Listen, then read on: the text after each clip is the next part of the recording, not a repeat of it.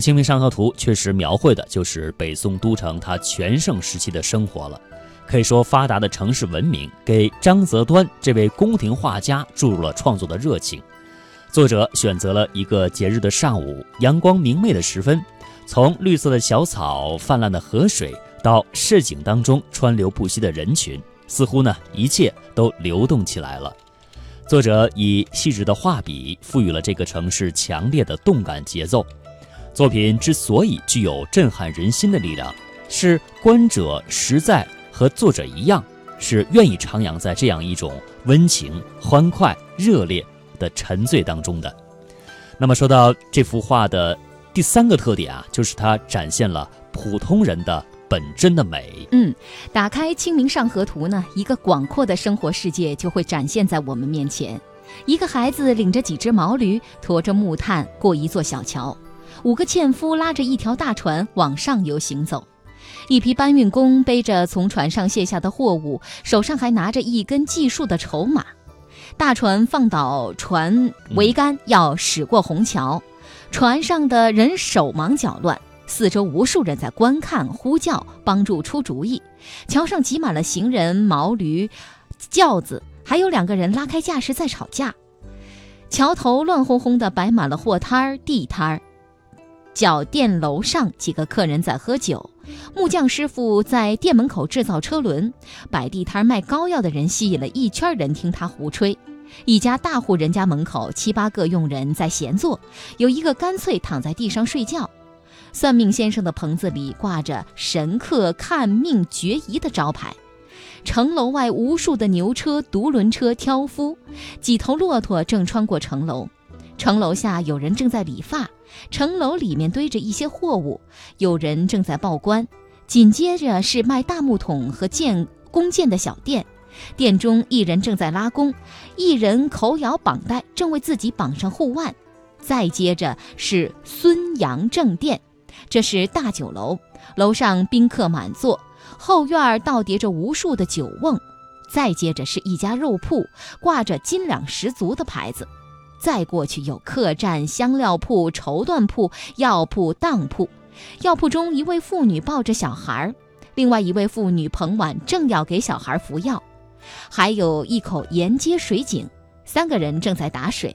最后是一家大宅院，门前有家丁坐在下马石上闲聊。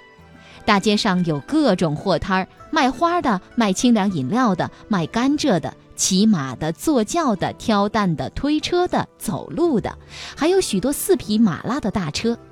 行人中有拿锯的，有拿扇遮头的，有和尚、道士，还有像玄奘那样背着行李的行脚僧。总之是各式人等应有尽有。有人数过，画面上出现的一共有七百七十多人。《清明上河图》就是用这种写实的手法，表现了真实的人和真实的生活，就像我们亲眼在汴梁城看到了这一切一样啊！有什么呢？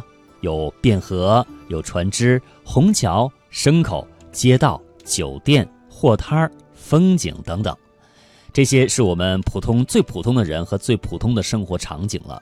可以说，用不着去美化和夸张，也用不着改头换面。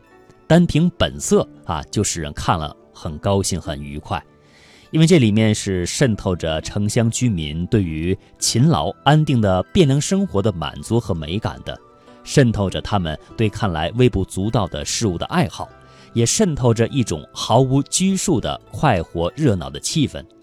那画上那些看来是琐碎的生活细节，包括大街上啊，一个大人扶着一个小孩走路啊，肉铺里一个小孩正在帮一个胖胖的掌柜磨刀，还有一辆辆满载货物的牛车马车，一大堆大人小孩围着一个说书人的一个在说书，他们在听，僧侣们啊是在街上和人交谈，可以说处处都是透露出了市民们那种满足的。散淡的心态，透露出了一种安宁、和谐的、令人心旷神怡的这种状态。街道上啊，四处是休闲的人流，大群的人在桥上观看，前拥后簇，大呼小叫。就连正在过桥的大船上，一个小孩也在跟着大人喊叫。有的人呢是在汴河两岸看着急速的流水，有的人在城楼下的空地里面悠然地休憩着。他们这种安详的幸福的神态啊，就像春天里面缓缓流淌的流淌的河流啊。观众看了，觉得这画中的生活也会感觉非常的舒服和自在。那这种安乐和谐的气氛，这种毫无拘束的快活热闹的气氛，正是《清明上河图》这幅民俗风情画它无比的价值所在了。因为这种对于安乐和谐生活的幸福感和美感。这种毫无拘束的快活热闹的气氛，正是显示了人之所以为人的一种本质。那么，《清明上河图》所显示的，就是这种普通人的本真的美。那刚才我们说了，《清明上河图》它所描绘的是当时非常繁华的汴城的这种景象，汴梁城的这种景象。我们刚才也说到了，北宋的汴梁城呢，是一个繁华的不夜城。而且呢，它通过发达的河系沟通了当时我们祖国的南北，也勾连了东西。那想想啊，在这个季节，是不是可以正是烟花三月下扬州的一个美好季节呢？